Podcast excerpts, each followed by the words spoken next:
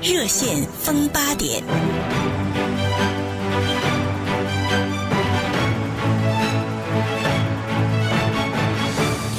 各位听众朋友们，晚安，欢迎回到 KAZN M 三零零中文广播电台为大家进行的节目《热线风八点》，我是礼拜三晚上的值班主持人小米。哎呀，欢迎听众朋友们光临今天晚上的《热线风八点》哦。那今天呢，来先跟大家报告几则好消息，应该算是我们今天除了这个阴雨绵绵，有点下雨，然后晚上凉凉飕飕的，觉得路上没有那么塞车之外呢，另外一则好消息哦，这个今天看到这个新闻呢，这个 Novavax 另外一个厂牌的。疫苗苗又要出来了，据说这个疫苗呢，保护力一样是很高哦，有百分之九十六的一个保护力，而且这个重症患者呃不会有这么严重的这个结果。那它最快呢是五月就会获准在美国使用了，所以各大的这个包装杂志除了说在讲 Johnson Johnson 交生公司的这个新闻之外，今天又推出了说哦，这个也是要快要批出来了，最快五月份就会发给大家使用了。这个牌子叫 Novavax 哦，那这个相继的这个报道，我相信明天。会更多，因为这是我们下午在其他的这个啊，我们在主流的这个频道上面，现在大家热烈讨论的这个问题哦。那今天早上呢，Johnson Johnson 的执行长呢，他也是哦，在这个啊 Washington Post 采访他的时候，他也是讲哦，这个啊 Alex Gosky 哦，他在讲说呢，哦，他们除了说这个长辈朋友们、大人、成人的这个疫苗呢，啊，已经就是要发给大家，现在正在要准备施打嘛，但他十二岁到十八岁年龄层的，他也已经已。已已经准备好了，所以他要扩大的这个，在接接下来下一个阶段呢，他就会把十二岁到十八岁的发给大家来使用。而且呢，他们现在正在积极研究的是，在这个比较年纪小的哦，那这个年纪小的小朋友，比如说从婴儿开始，一直到他的十二岁这段期间呢，现在也是在各方各面的正在研究中哦。所以啊，江顺江神他也是发出来说，哦，让人家觉得心情比较好的一个消息哦。那他们是说，他们江顺江神呢，他目前呢，啊，对于小朋友的疫苗是研。就比较快一点了，主要是以前在这个伊波拉的时候，或者是呢在艾滋病病毒的 HIV 的那个年代。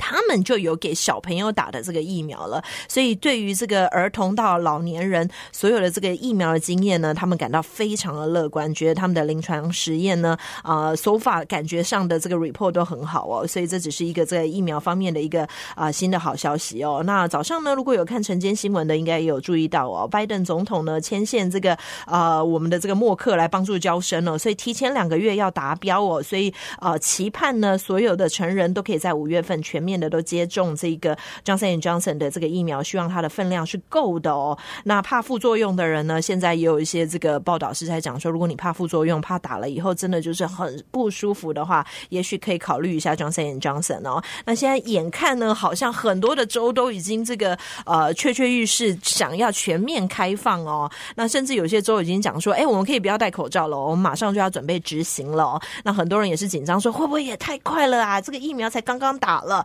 那就要赶快恢复正常哦，希望可以因为恢复正常，不戴口罩，大家开始自由的工作以后呢，就可以让经济可以快点复苏出来哦。那这个对很多人来讲是好消息哦，这个经济要复苏啦，那就可以赶快回去工作啦。很多人上班上在家里已经不开心很久了一段时间哦，但也有很多公司是说他们决定永久的不恢复回办公室上班哦，因为整个办公室退租的也有啦，关闭的也有。倒倒闭的也有哦，那这样子呢？全美国现在呢，真正恢复呃在办公室上班只有四分之一的劳工哦，也就是说还有四分之三的人现在还是在这个家里工作着哦。我不晓得各位的这个听众朋友们自己本身或者是你自己的儿女们，他们是不是都在家里工作？那因为现在小朋友复学的这个情况也是很不稳定，有些学期已经开始了，像我们家的小孩已经开始啊恢复去学校上课三个小时，大概现在是第二个礼拜。了吧，一个半礼拜了，从上个礼拜一开始哦。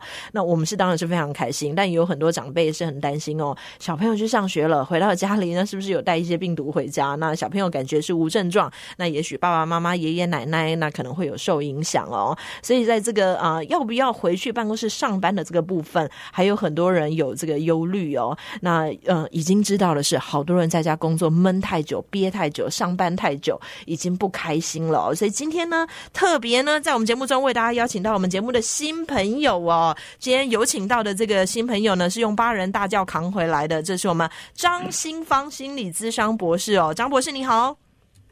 呃，Sammy 好，观听众朋友大家好。哎，新朋友，这个八人大轿扛起来，好像我是嫁给你了一样。是是是，三请四请，请了八次，终于点头答应，好开心哦，开心哦。那我自己是很觉得是心理智商这种心理医生是非常棒的东西，因为解决很多人闷在心里，不管是大大小小的任何结，其实我们自己解不开、理还乱的时候，全部交给专家解决，就会觉得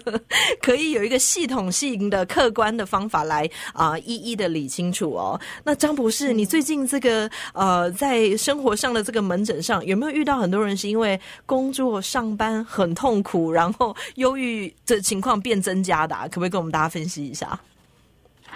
嗯，其实从就是过去一年来哦，就是就明显的这个焦虑症的就越来越多。嗯啊，因为因为。像去年那个一开始 quarantine 的时候，那当然是就是说所有的家庭都一团乱嘛，那包括我自己也是，突然之间小孩子就不去上学了，然后我就要开始，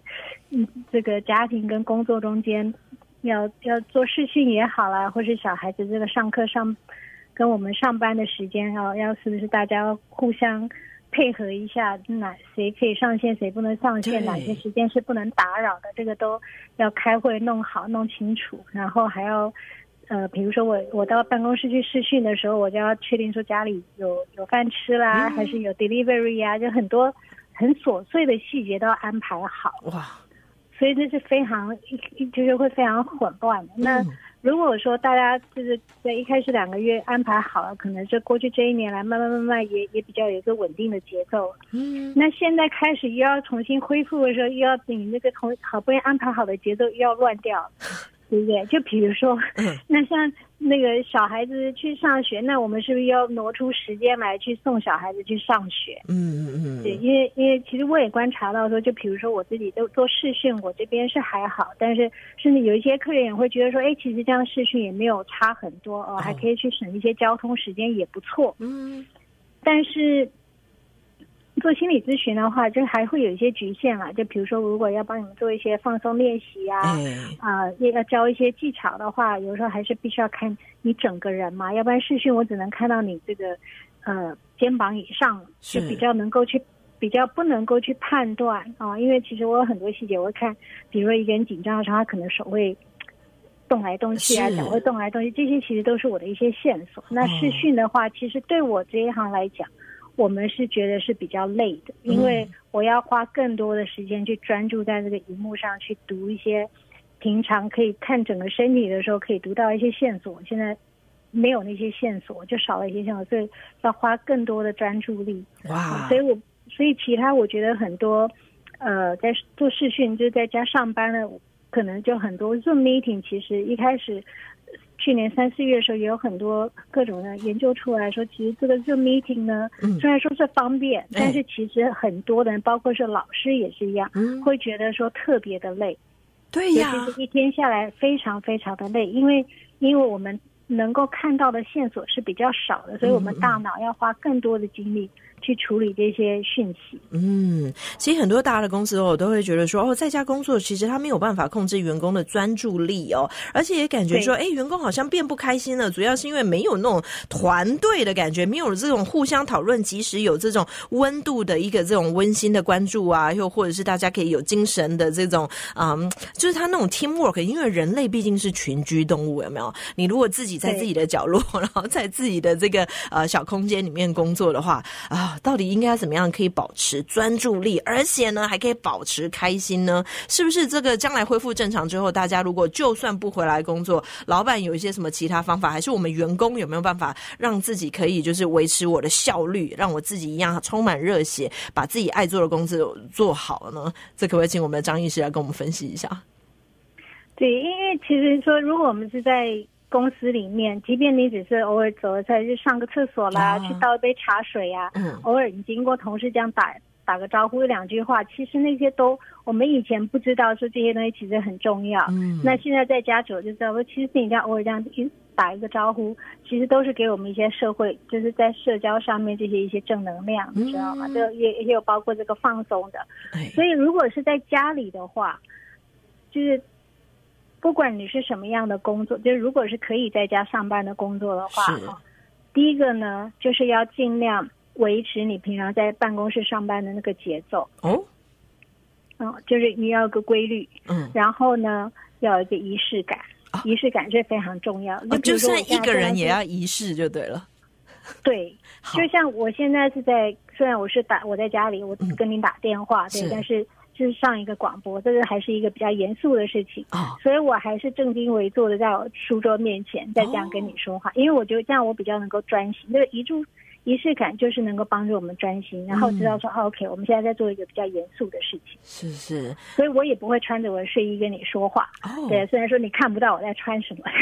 因为这个这个仪式感是很重要。所以大部分的人，其实你上班的时间，你就是换上你的工作的衣服，嗯，比较正式的衣服，然后呢。呃，虽然是在家里，你可能也是隔出一个空间，说这个就是你工作的时间。你到这个地方，你就知道说，OK，我现在是要工作了，嗯，然后就可以比较专心。那下班就是一样在家，你下班你就是离开这个工作的空间，是，然后你就可以换到那个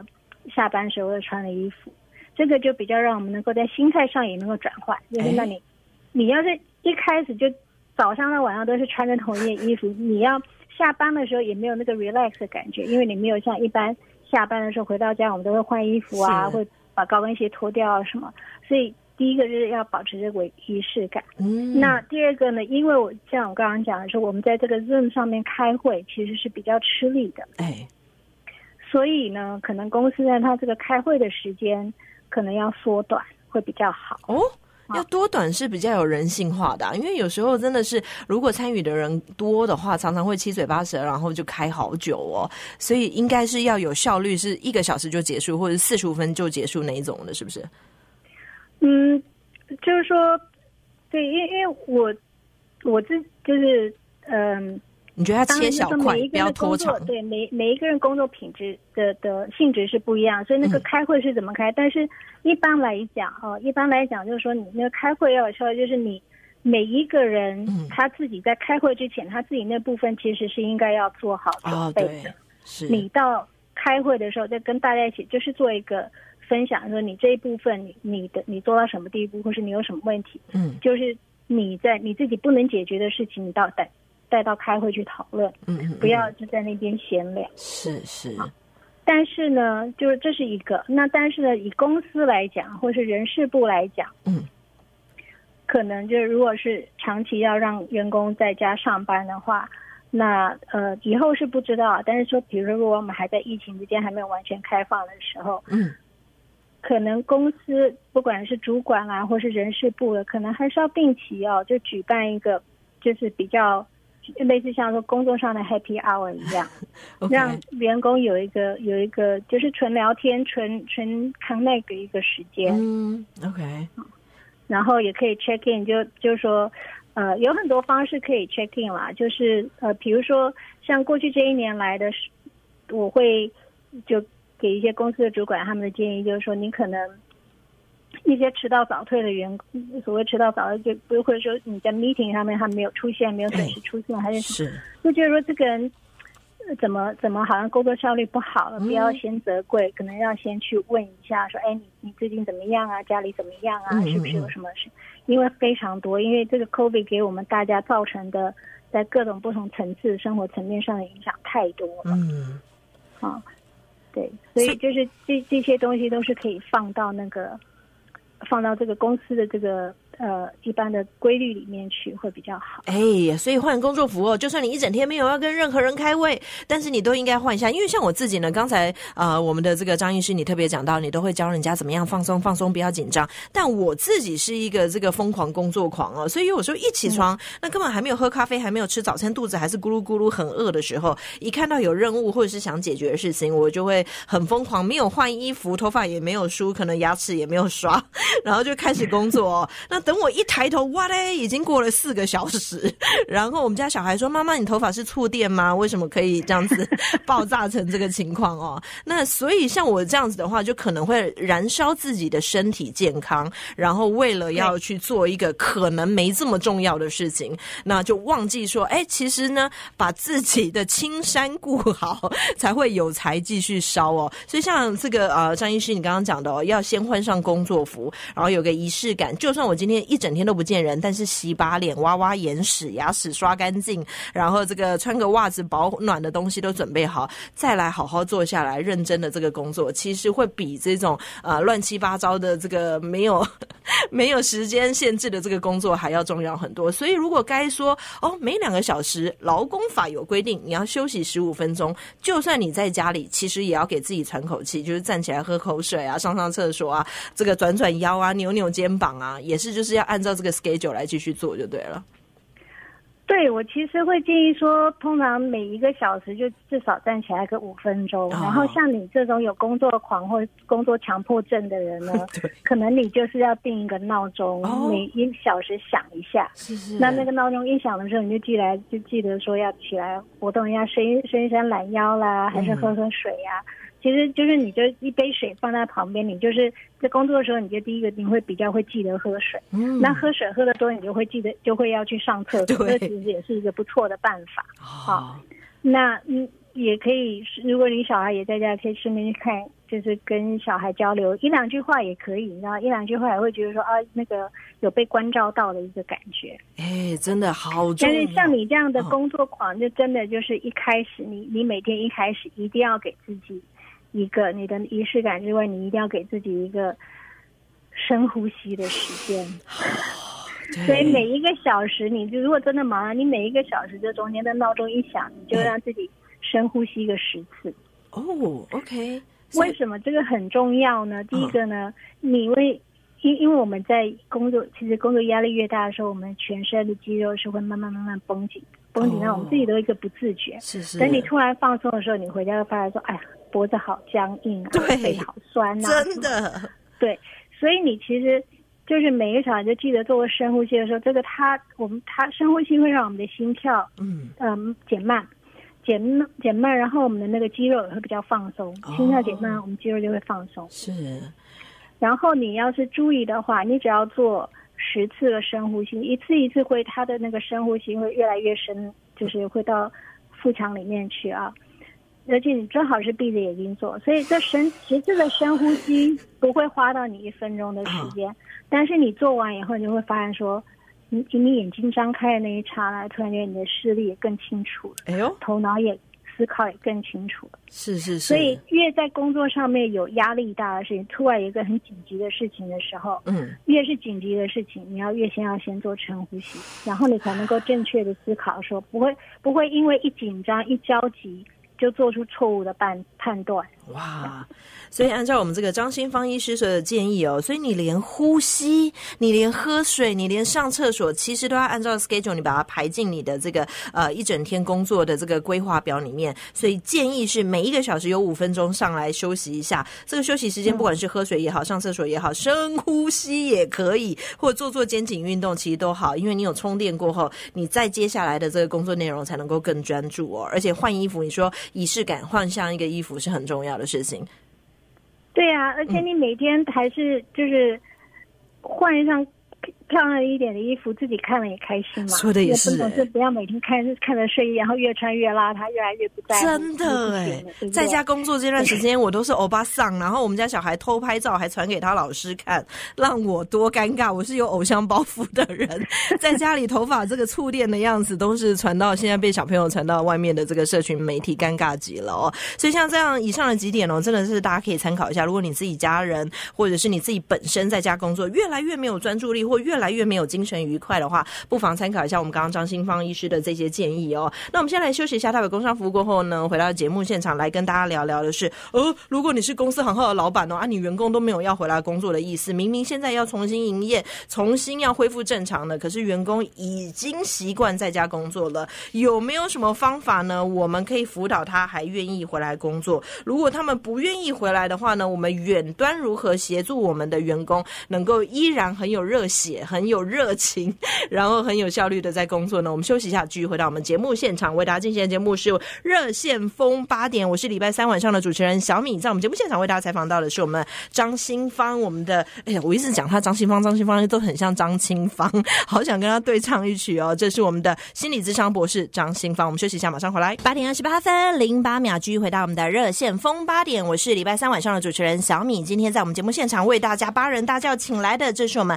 张新。新方心理咨商博士哦，最近常看到他，因为他在这个各大包装媒体或者是 Clubhouse，我的天呐，在这个最新的这个 App 里面，也常会看到他在身边去悬壶济世，去救救大家。如果有觉得忧郁不开心，看到照镜子都都。不喜欢自己的，他都会去那边跟大家这个解解心里的心结哦。那这个今天特别请到我们的张新芳，我们的这个心理咨商博士，在我们节目现场，当然是要跟他聊聊我们所有的员工的痛苦跟老板的痛苦哦。员工永远觉得说，哇，老板根本不懂我的苦哦，我做的这么辛苦，也不给我加薪，而且还把我这个挤压到一个最极端的一个状态哦。那老板永远会觉得说，哎，员工你做的不够多啊，你现在到底在家里干嘛呀？可不可以给我一个 daily report 啊？就是这个，因为看不到人嘛，所以猜想的又更多。那中间要沟通，当然隔着一个 Zoom，隔着一个云端，隔着一个电话都没有面对面。就像刚才我们的这个张医师讲的，你面对面，你还可以看到有没有眼神闪烁啊，有没有脸红啊，有没有抖脚啊，有没有紧张啊，有没有发冷汗啊？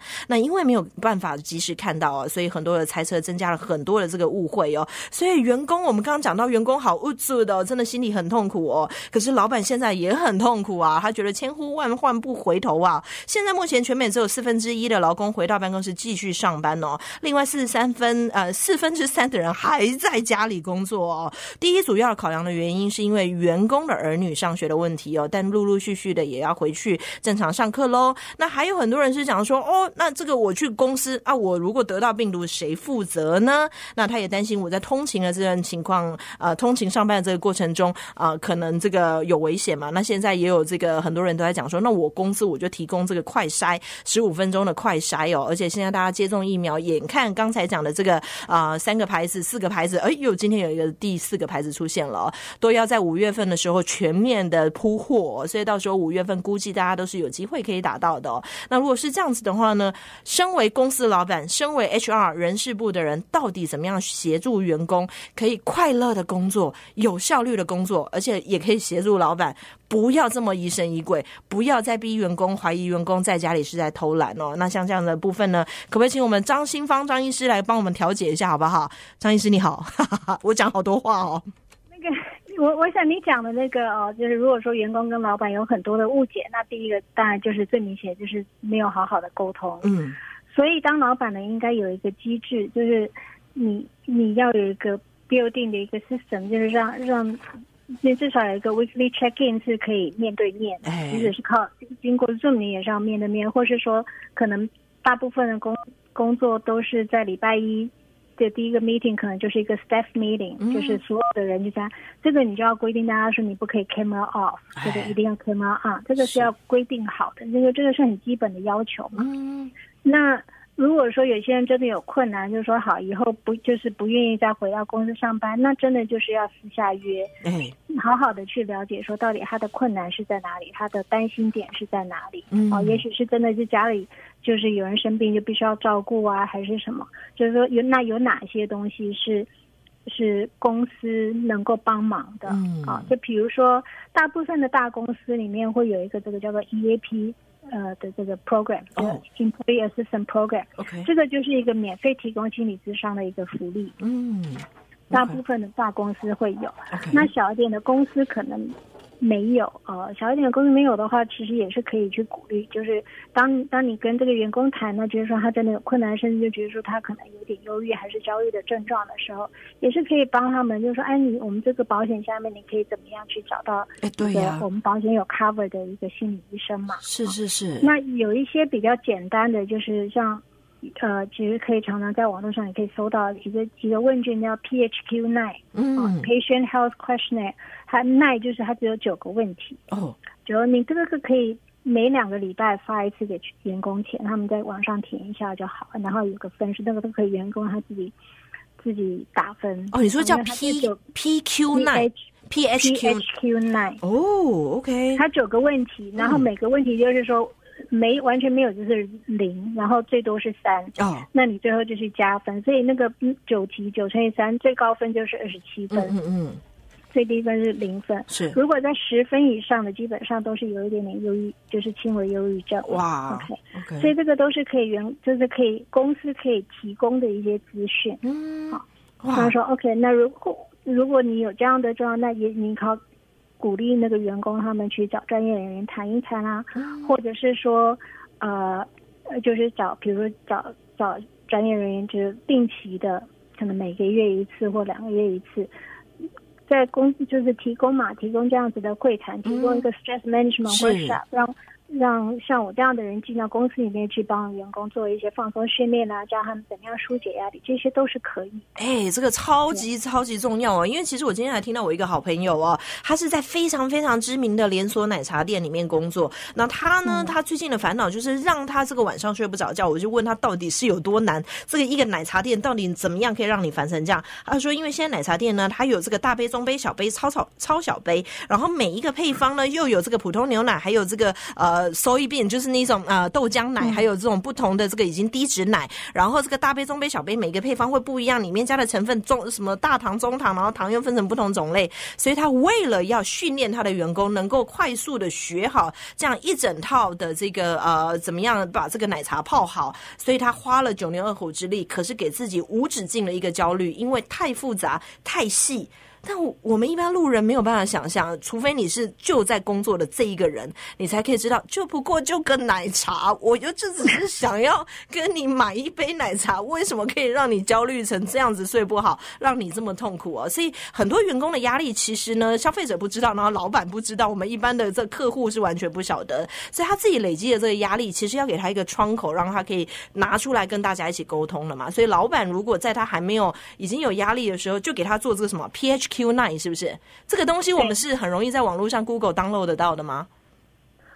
嗯，应该是可以。如果不行的话，我们可不可以跟张医师要，然后放在我们一三零零网站上面？所有公司行号的老板哦，你觉得你的员工好像越上班越在皱眉头，然后每隔十分钟好像去厕所里面哭一次的话，也许你这个东西就真的要注意一下这个呃员工的心理健康。在家。在家上班就更不可能会看到那个员工去哭啦。哦。那在公司的话，即便在公司，通常一般的员工都会，尤其如果是在华人的 community 里面，大家会不好意思说嘛，所以就会在工作的时候就会很僵，你知道，就就是不会表现出来。是。所以为什么说要？在上位者主动的去联系在下位者是这个道理，因为员工会怕，那那那我要是让我老板知道说我有焦虑症或忧郁症，会不会就把我 fire 掉？对，所以就是公司或主管或人事部，他要创造一个比较温暖的环境，比较亲和的一个一个环境，让大家不会不好意思去说，或者说你就是主动的去跟他，主动的去跟他，那那跟他谈。那如果说像这样给问卷是每个人都给，不是说哦，我是因为看你怪怪的才给你的话，那他们也会不好意思填嘛。嗯。但如果把它当做是一个例行性的，啊，不不只是说因为 COVID 的关系，而是说以后就是一个例行性的，就会例行性的会跟所有的员工 check in，例行性的我们会请专家到公司里面提供这样子的呃 stress management 的 workshop。嗯。就会把它一个常态化的话，大家也会比较放心一点，会比较愿意去说，甚至说这个。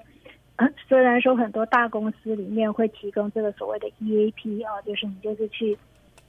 去找那个免费的心理咨询，嗯，他还是会怕，他们会说那可是这个是公司提供的，他他我我讲的事情，他我我在我要在里面抱怨我的上司，会不会是被知道？对不对？其实是不会被知道的，但是因为大家不清楚，因为没有被解释的很清楚，所以这些东西就要主。如有任何的沟通不良，其实应该是要是在上位者主动的去跟下位者解释。哎，真的很重要。让他们知道说有这样的福利啊，甚至说你可能就是你每个月就是有一个休闲活动，嗯，那是要规定员工，当然就是尽量是规定员工要参加。为什么要规定呢？嗯，因为有一些责任感超强的人，他就会把休闲都放到最后一位。如果不是因为公司规定的，他就不会去。但是这些休闲活动是对他们是有好处，真的。所以有的时候也要这样。哦，所以我的公司如果要管理我的话，他应该规定我说一定要上班前先刷牙、梳头发、换衣服，你才开始。那这样子我工作状态就会比较好，然后身体也可以留的比较健康一点，然后呃效率也好，就是为了走更长远的路嘛。其实我觉得张医师你讲的真的是非常对耶。我记得我以前在为同一家公司工作，工作了到第四年的时候，因为日复一日都在同一张桌子上工作，工作内容都一模一样。所以我做到第四年的时候，我其实就是整个倦怠到一个极点。每天早上八点半上班的时候，那个那个方向盘要转进去，这个力量是我没办法的，就已经痛苦到我真的没办法进去上班。我上班好像是一个啊，有一整天这个很痛苦的很一开始哦，那这个真的就是很严重。如果老板懂得变换工作内容，或者调配不同的挑战，或者给我安排中间休息的时候，因为你知道我是工作狂嘛，所以安排我中间休息一定要深呼吸 或做瑜伽，是不是？对。但身为员工，你自己如果说你一直觉得说你已经做四年一样的事情，觉得非常的烦，你为什么不提出来？对不对？对，你也应该要主动一点去跟主管说，哎，有没有可能给我一些不一样的工作？是，对的。所以就是互相都要有一个愿意主动沟通的这个。意念，嗯，会让不要不要去假想，不要去假设说我去说了也没有用。其实我觉得华人最容易做这种假想。因为华人很多事情都不敢不好意思直接说，然后就会私下面在面抱怨，嗯，好，就就会变得有一点点那个，就会其实会增加很多的误解。是是，像我那时候就是提出主动离职哦，说要换跑道，说要喘口气。但其实呢，这份这么棒的一个工作，如果有不同的这个调配方法，也许还可以更长远的当做一个很棒的一个职业哦。像我们电台，其实我们电台的这个环境就是让大家很多空间，让你自己可以去做自己哦。所以它的这个管。管理它是那一种呃无为而治的管理，就变成我们每个人在这里工作的非常快乐。所以如果适合这样子无为而治的的员工，就像我在这里做了二十年，在这边就是哦，就算都没有给我调薪水，但我快乐啊，就得到满满的这个成就感哦。所以在员工跟老板之间，其实沟通沟通沟通非常重要哦。如果千呼万唤不回头，你的员工都不愿意回来上班的话啊，老板这个我不知道，我们的张医师，你有没有什么小朋友勾引老板真的就是要。要主动跟员工谈，说他不愿意回来的原因到底啊，帮他解决，对不对？要要帮他，如果是原公司做得到的福利上的东西，那那可以可以帮忙嘛？对。但是哦，就有一个比较有趣的现象，就我发现，就过去这一年呢，虽然说很多人是会觉得说，哦，真就是闷坏了，在家闷坏了，对不对？但是其实有另外一群人是很开心的，嘿。就是有一群学生跟工作人员，他们是比较开心。这一群人就是平常就是比较宅的，或者是他们有这个所谓的社交焦虑症啊，social anxiety disorder。嗯，他们对要跟只要在人稍微多一点的地方，他们就会紧张，或是要上要跟老板做报告啊，要公司要开会呀，他们是非常紧张的。那如果是学生的话，也是就是说，如果要上上课的时候要做 presentation，他们就没有办法讲出话来。但是他们因为是因为透过这个 Zoom。他们就觉得比较轻松了，嗯你知道吗？因为因为有这个 computer 在 protect them，所以他们其实反而是比较好的。哇！他们就过去这一年反而是适应比较好，因为因为都不用去担心别人的眼光啊什么。那在润上面看别人的眼光，你就把那个你不要去看别人的 camera 就好了，对不对？你就看自己那一部分就好。所以他们反而是适应的比较好。所以呢，当我们现在要回去上班、回去上学的时候，这些群要开始焦虑了。嗯，哇，所以没有完美的，但是老板要知人善用。这个人如果是很喜欢宅的，那你就给他安排一个这个工作，让他自己继续宅，没关系。那很爱这种活蹦乱跳、群体工作的，那你就让他赶快回来，这个好好的帮他解决现有的问题，那他也可以安心的回到我们的现场哦。那今天我们的这个热线风八点呢，啊，为大家请到的这个是我们张新芳啊，我们的这个心理智商博士。我们现在再休息一下。待会呢，我们工作已经讲完了，我们再来讲讲家庭好不好？这个据说呢，最近结婚率很高哦，因为很多人都看不到自己的男女朋友，然后就觉得说，哎呀，我要赶快结婚了，结婚可能会更好哦，我们就可以整天黏在一起，聚在一起，不管有没有居家令哦。但是呢，也大量大量大量的人离婚哦，因为就是，然后本来还有一点工作会可以分开哦，那现在呢，整天窝在家里，相看两相厌呐，就是离婚率很高啊。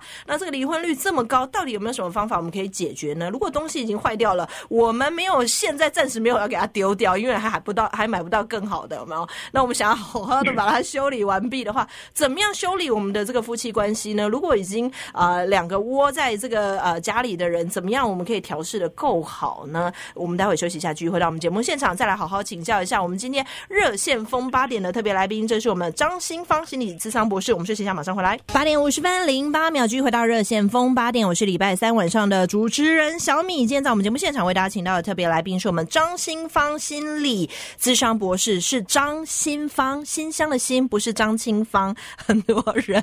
在念这个这个字的时候会跟我一样，第一次没有念好哦。那我刚刚如果有走音的部分，请我们的张博士多多包涵一下哦。那刚刚讲到说，我们前面都讲到说，哎，公司员工啊，公司老板啊，在疫情期间其实都受了很多苦哦。那其实呢，离婚率、结婚率在这段时间也非常严重，很多人在家里相看两相厌哦，然后都会觉得说啊，自己老婆好讨厌哦，头发怎么都这么乱，然后都不刷牙，然后老公也觉得，老婆看老公也是觉得怎么不顺眼呐？怎么明明在家闲着，怎么没有帮忙这个多做一点什么其他的事情？怎么没有来帮我 massage 之类的？那像这样子相看两相厌的情况，如果我们在家里哦，今天时间只剩下短短一段哦，哎呀，我觉得张博士一定要好好赶快，下次再跟你预约下一次哦。那他这个呃，在这段时间哦，呃，在中国大陆的这个部分哦，因为这个离婚率很高哦，所以他们在去年的时候定定了说，新的一年在二零二一年一月一号开始率先在上海执行哦。现在在中国大陆，你想要离婚的话，有一个三十天的离婚冷静期。他不是说你去登记了以后马上出来就已经不是夫妻了。现在有一个三十天的离婚冷静期哦，因为很多人是冲动离婚哦。那像这种这种疫情期间大家在一起很不开心的这个情况，请问一下我们的张博士，到底要怎么解这一题呢？帮我们开示一下好吗？呃，我是觉得啦，那个如果说因为在疫情这一段时间去离婚，其实应该是那个问题已经累积很久。嗯嗯。那在大陆那边是三十天，但是这边其实在加州的话，你说至少要等个六个月啊。对。所以，所以那个冷静所谓的冷静其实会更多。但是我觉得呢，这个 COVID 这件事情，就是这环境呢，就是会把。把好的也放大，把不好的也放大，所以好的夫妻会越来越好。那本来不好的，如果没有找到一个方式的话，那真的就是会很难哦。所以就是要记得说，不管那个情侣呀、伴侣之间的相处，其实不管是什么样的关系深浅、什么年龄层，其实最重要的都是要记得，就是说要沟通、沟通再沟通。嗯那很多人会说，我有沟通，可是他都不听啊。那我们要想一想，说那是我们是不是我们沟通的方式哦不太。不太适切，嗯，因为我们所谓的我常常我们自己觉得有沟通的时候，都是啊，你就怎么样，你这怎么，你这个没做，那个没做，其实我们这个 沟通都是指着别人在责怪别人，那这样没有人会愿意听嘛，对不对？所以有一个就是一个沟通技巧的问题，那另外一个就是要尊重，要去重视这个相处时间的品质，啊，那如果说是 OK，有一些当然是也有一些夫妻就是这个婚姻在，但是是为了一个比较。practical 的 reason 是。就是保持这个婚姻，可能有小孩，可能是财产分配困难，爱面子啊，硬撑场面啊。对，硬撑场面其实不是一个很好的理由，但是呢，就是那个 practical reason 就有些实际上说，你说小孩的教养上面，或者是个这个财产方方分分配的方式，或者你说就是没地方住啊，什么就这些你可能要多考虑一下。那那在这样的时间之下，在这样的状况之下，那你可能就是 OK，那我怎么样？尊重对方的时间跟空间，然后我自己也有我自己可以单独放松的时间。嗯，那我们必须要共同相处的时候，那就讲清楚，就我们沟通说好，我们怎么样去能够和平相处？嗯，对不对？就你需要什么，我需要什么，可能就是要比较诚实。就还是回到那个说，很多华人他们讲话，就是其实我们是不懂得怎么样去诚实表达我们的需要跟我们的感情。都是只会在背后抱怨，但是实际上讲的时候就会有点 passive aggressive，就是不会很。直接的去讲，就是会比较情绪化的去讲事情，或者是会希望对方去猜到你要的是什么。对，很难猜耶。你知道，原生家庭可能给我们的教育，如果在我们以前中港台可能比较封建那个年代，好像很多心思是没有直接讲出来的，希望人家别人可以体会到。对啊，就是你要懂得看脸色，你要懂得事项，你要懂得去读人家的心，所以就这样把大家搞得非常的累，所以就没有一个直接的沟通。可是有些人会说：“哇，我当当夫妻那么久了。”那个他应该知道我在想什么，嗯，或者是呢，反过反反一个方向讲，就是又会用很自信的自以为，哎呀，我跟你讲了，他那个人就是他只要那样瞄一个眼，我都知道他心里面在想什么。问题是我们的所谓的我们知道他心里在想，我们都是用比较不好的去投射人家，哦，就把他往坏的讲，因为我们会有很多内心小剧场，习惯把自己那个内心小剧场把自己当做那个苦情女主角或男主角，然后。觉得说我们都是 victim，都是因为对方对我们怎么怎么样，是是是，所以这个这个就很难沟通了，因为你已经就事先就设定好一个角色在那里，嗯，就其实也不是很诚实的、很真诚的去沟通，所以最重要的其实就是，即便是要分开，也都要是能够好好。因为如果你有小孩的话，就算你离婚，你还是要常常要见面，要去讨论这个小孩的事情，一辈子的事。所以还是还是要学着怎么样好好的去跟对方沟通，要不然小孩就就是这样子学出来的。嗯，就是看到说哦，我们有情绪是不能讲的，是哦，我们要讲的时候就只能用吵架，然后用大闹的方式来讲，因为他小孩就没有看到怎么样去好好的去沟通。问题，然后看到冲突就会害怕，所以是要温柔的告诉他我的喜怒哀乐。比如说，哎，你送这个花真的是太臭了，其实我要的只是你帮我 呃洗洗碗，或者是呢，哦，你这个呃做的哪一件事，你这个态度很不好，但我没有办法接受这件事情。等你态度好一点，所以我们再好好聊一聊，就是讲话直接一点，不要拐弯抹角。讲法其实，你这个讲法其实也都是在。在责怪哦哦天哪，这真的是个艺术啊！但这真的太难学了。我相信这个很多人的家庭问题，家家有本难念的经。就比如说，人家人家送你问题，就说 OK，谢谢谢谢你 送我花。不过我最需要的是有人洗碗。我最需要的是你能够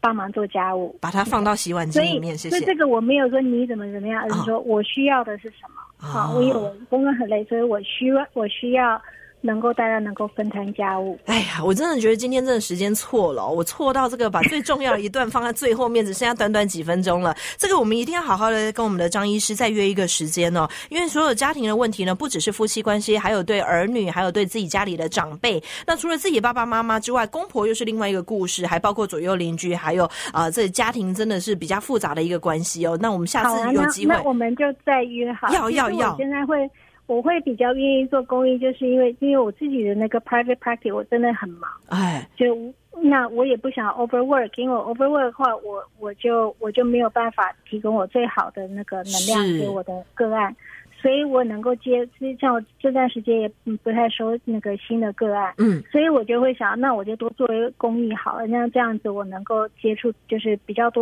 听众或是观众可以看得到这些公益节目或听到这些公益，帮助更多人，我可以帮助比较多的人，就不用说一定要来跟我约诊这样，要不然我压力其实也蛮大。太好了，太好了，把爱传出去哦，然后在空中把正能量呢，如果你心里有小小的这个纠结的地方呢，都能够希望借我们这个节目中呢，把你的问题赶快交给我们。我们刚你跟你赶快把张医师约下来，一题一题的，我们把它解开来，不要自己默默的承受哦。再次感谢我们的张新芳，我们的心理智商博士，谢谢谢谢，我们下次再会，拜拜。